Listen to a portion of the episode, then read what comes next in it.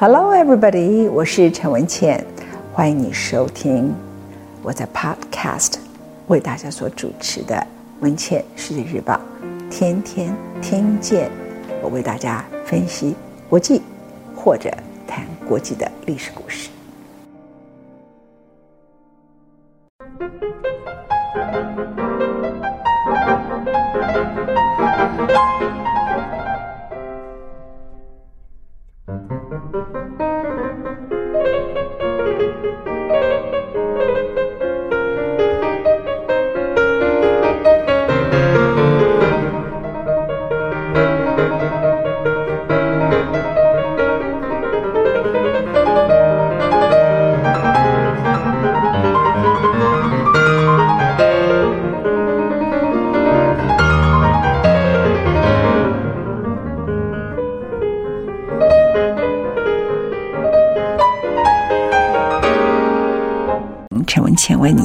述丘吉尔，这是我们谈丘吉尔的第二集。上次我们谈到丘吉尔的时候，谈到他从小开始功课很烂，爸爸常常一点以为他是一个废物。虽然他出生一个英国排名第十的贵族家庭之后，在爸爸死之前勉强进了骑兵学校。爸爸想：哦，我儿子可能真的不会成为废物吧。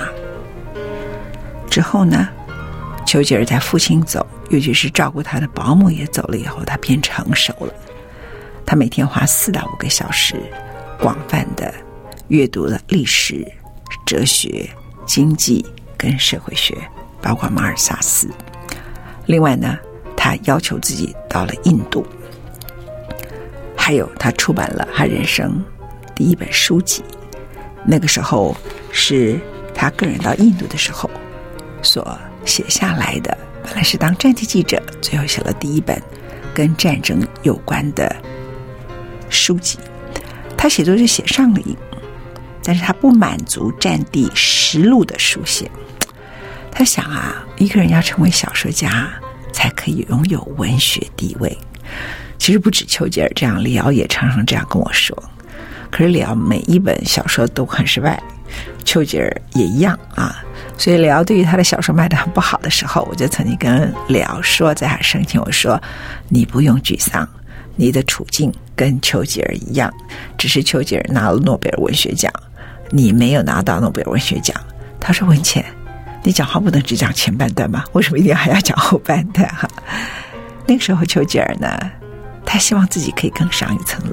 二十三岁以后，他就开始了写小说。刚才我提到。所有的人都认为小说家才配得上文学家的称号，其实哪里是呢？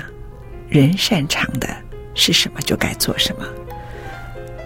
于是他就撰写了一部传记体的著作，叫做《萨弗罗拉》。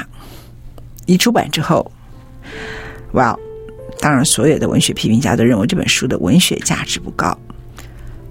年轻的丘吉尔对今日的批评已经很不爽了，因为他已经得益于他前面一本书，很多人都称赞他，所以他就说：“我下次写小说的时候，我要痛痛快快的舍弃开头过度的描述，然后一开始就写变故。”气归气，丘吉尔的好处是什么？血气方刚，却懂得冷静看待自己。小说创作失败之后。丘吉尔越来越明白自己不是什么创作都擅长。从此以后，我们所看到丘吉尔他还在二十六岁，他从政之前，他总共写了六本书。这六本书里头，大多数都是跟战争有关的作品。所以后来他写《二次世界大战回忆录》已经。驾轻就熟了，尤其他懂了使用史料，然后跟使用很漂亮的文字，跟很多战争的细节。不过蛮好笑的，我今天要讲一个插曲。Winston Churchill 其实名字也没有太普通名字嘛，就不是说你满街都有的那种名字。这本来是一个很失败的小说，可是却有一大堆人写信来跟他质疑。称赞他的小说技巧太好了。哎，如果你是丘吉尔，你会怎么样？你看，你们这些批评家都是我写不好，有这么多人写信来对我溢美之词，而且很多写给他的人是美国人。如果是你，你会不会觉得很得意呢？刚刚开始的时候，丘吉尔是有点得意，之后他觉得不太对劲，这个溢美之词太多了，有点古怪，而且还称赞他的小说技巧，而且称赞的那个小说技巧的细节。还是跟他的书没什么关系。他没有自恋狂，很快他就去寻找答案。哇，我们来听一小段音乐，我才告诉你谜底揭晓，答案是什么？太好笑。了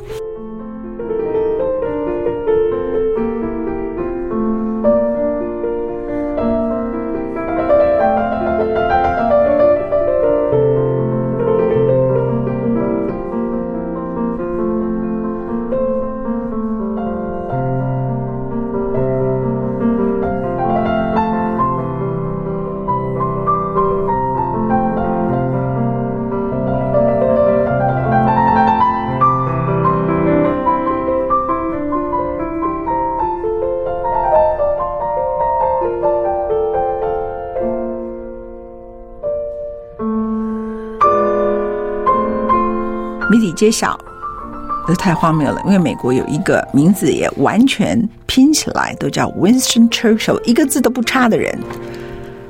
他是一个小说家，他的作品非常的畅销，人家才是个大作家。只是呢，丘吉尔家族太有名了，所以大家都知道丘吉尔庄园干什么的信都寄到他这里来，张冠李戴，就是这么回事。如果你是一个年轻的丘吉尔，你会怎么做？他不想掠人之美，他决定写信给美国的丘吉尔，告诉他我们如何彼此区隔。他不觉得自己很年轻，写给对方，人家是个大作家，人家会不理他。他说：“以后啊，我的作品都会加上 Winston 斯宾塞丘吉尔。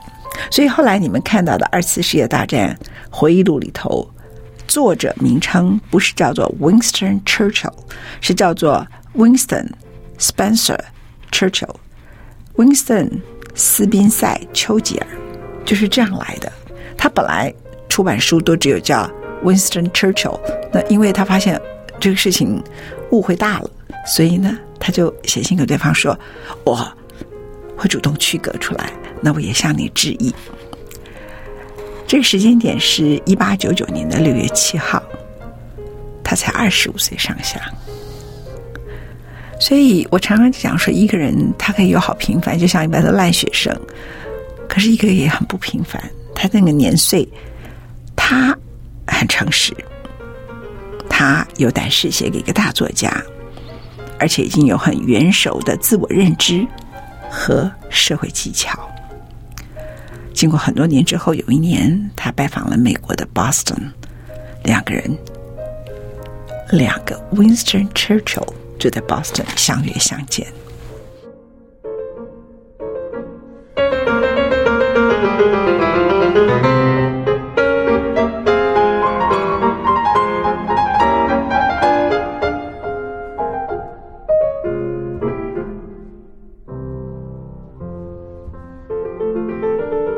丘吉尔后来的创作都环绕战争的报道，他不会再犯错了。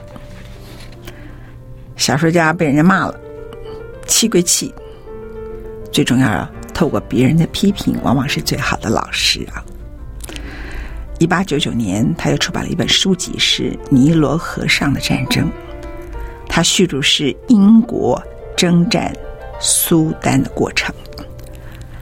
一八九九年，当时英国的 GDP 首次落后美国，但是在全世界的影响力，美国是完全没有的。美国那时候是一个孤立主义，所以整体而言，丘吉尔所认知的大英帝国还是非常高峰的时代。我为大家来先介绍一下这场苏丹的战争。苏丹是非洲国土面积最大的国家，它的北部居民是阿拉伯人。南部居民大多数是苏丹的黑人。在十九世纪初期的时候，它大多是由阿拉伯人所征服的，是鄂图曼帝国的一部分。到了七零年代时候，当英国开始变成了大英帝国，征服了埃及，就把魔爪伸进了苏丹。然后呢，那个时刻有一段时间，有一个人叫戈登，他出任了苏丹的总督。苏丹的总督戈登。如果了解中国历史的人，会对他的名字有点记忆。他就是镇压中国太平天国的刽子手戈登。啊，然后后来呢，苏丹人民反对英国的殖民地，因为英国的殖民者非常的恶霸，横征税收暴敛，所以就反对了当地的殖民。那个时候震撼整个非洲大陆，叫做马赫迪起义，领导者名字就叫马赫迪。然后戈登在那个时候本来已经退任，又回去做苏丹的总督。他呢，一方面挖战壕，一方面宣布减税。可是马赫迪没有中计，最后呢，马赫迪的起义军就向总督府。战士指导这个地方，用长矛刺中了戈登的胸口，戈登就死了。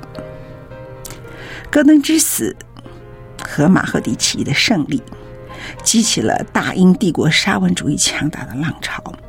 英国的政客、报刊都要求戈登之死，英国人一定要报复。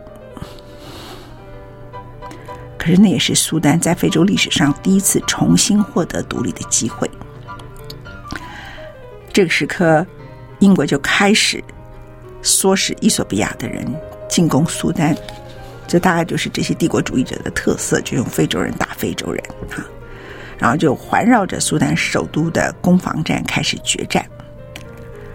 而在那个决战过程中，原来领导者马赫迪。因为身体的关系死掉了。英国最后率领了一万五千大军入侵了苏丹。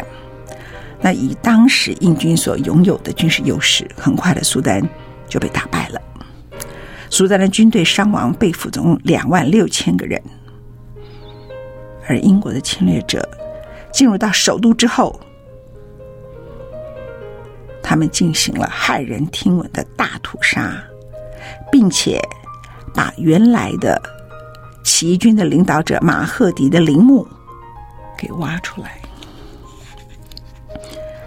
就在这个过程当中，丘吉尔看到了所有的报纸都在报道苏丹，他就跟一家英国的报纸就讲好，他说他要到苏丹去，于是。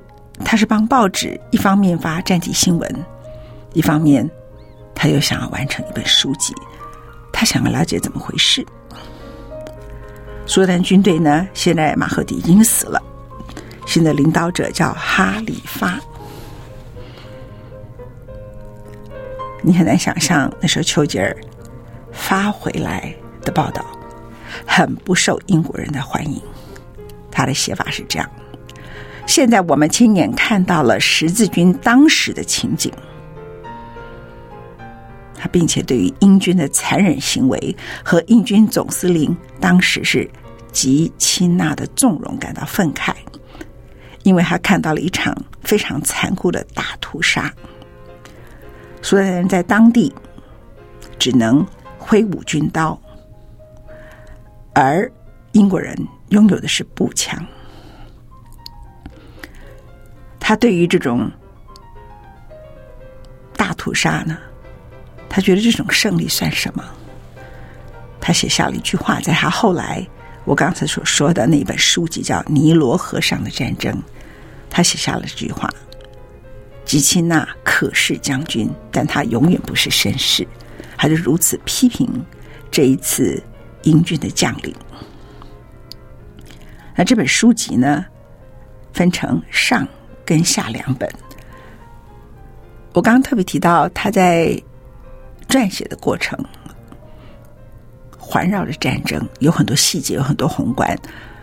有的时候你会觉得他是站在大英帝国的角度，可是说你他会看到当地人的处境，这个是大家贯穿丘吉尔从第一本书一直到现在。在第一集的时候，我告诉您说他们非常受到吉朋的影响，所以他的著作呢，词藻很华丽，而且文字非常多。这本《尼罗河上的战争》呢，分上下两集，让他得二次世界大战回忆录的，总共分成六集啊，这个是他的特色，都很厚很厚的书籍。在写作《尼罗河上的战争》的过程中，丘吉尔决定，他要和大英帝国的殖民部队划清界限。他离开了部队，结束他的军人生活。这是他的正义感，因为他尖锐批评了英国的侵略，还有当时的殖民军的总司令吉钦纳。他对英国政治中的某些阴暗面、殖民主义的可憎的面目，一个一个写下来。他最愤怒的是，你怎么可以把马赫底的陵墓和遗骨做这么侮辱性的行为？在他笔下。胜利的英军不仅卑劣野蛮、惨无人道，也是对当地人民莫大的侮辱。他批评的不会像有一些人，就是只批评一些当地的总司令。他扩大批评到所有的英国的殖民行为。这本书籍他说了一段话，他说：“战争是为了惩罚一些苦行僧，一些善良的人。”战争是罪恶的行径，他并且说了一段话，对人们宣传英国进这个地方是为了把人民从独裁者哈里发的枷锁下解放出来，但你这个解放者太不受欢迎了，你们所有的说法都是伪善。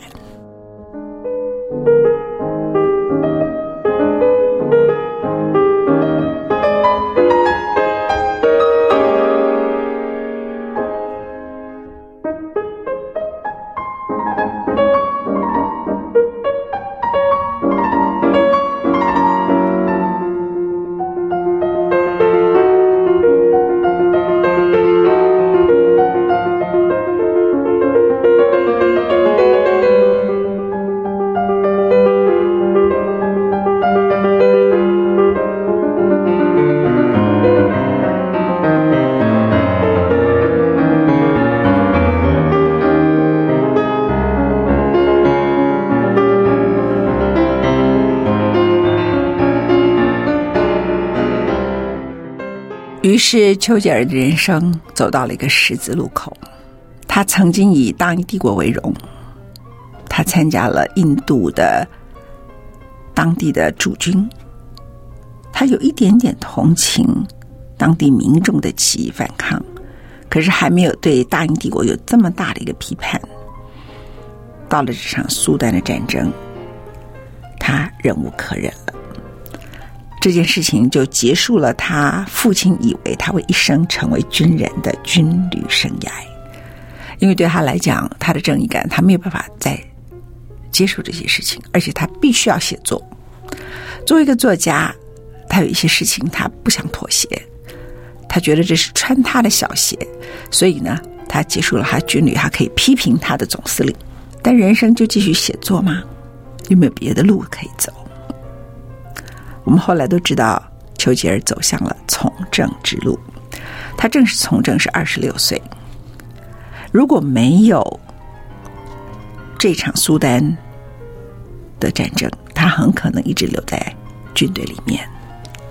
之后他又跑到南非那个地方去。我们下一会儿讲，因为在南非那里已经不是一场战争，丘吉尔被俘虏了，而且把自己的脸涂满了煤灰。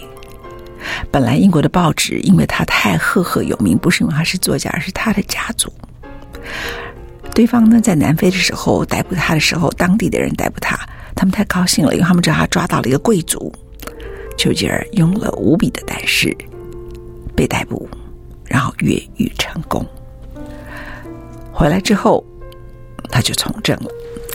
所以从二十五到二十六岁的阶段，他先结束了军旅的生涯。这件事情很确定，我不参加大英帝国的殖民战争。我写作吗？这是我的人生从此的志业吗？我想，他这一生在这两个行业里头一直摆摆荡荡。他后来决定要从政，一方面从政，有的时候有写作，不放弃写作，又想改变这个世界。所以雄才大略的他，念了几本的书，念了吉朋的书，念了马尔萨斯，念了柏拉图，他不会满足只做一个战地记者跟战地作家，他决定去从政。当然，从政这个事情就会对他的作家身份有所影响。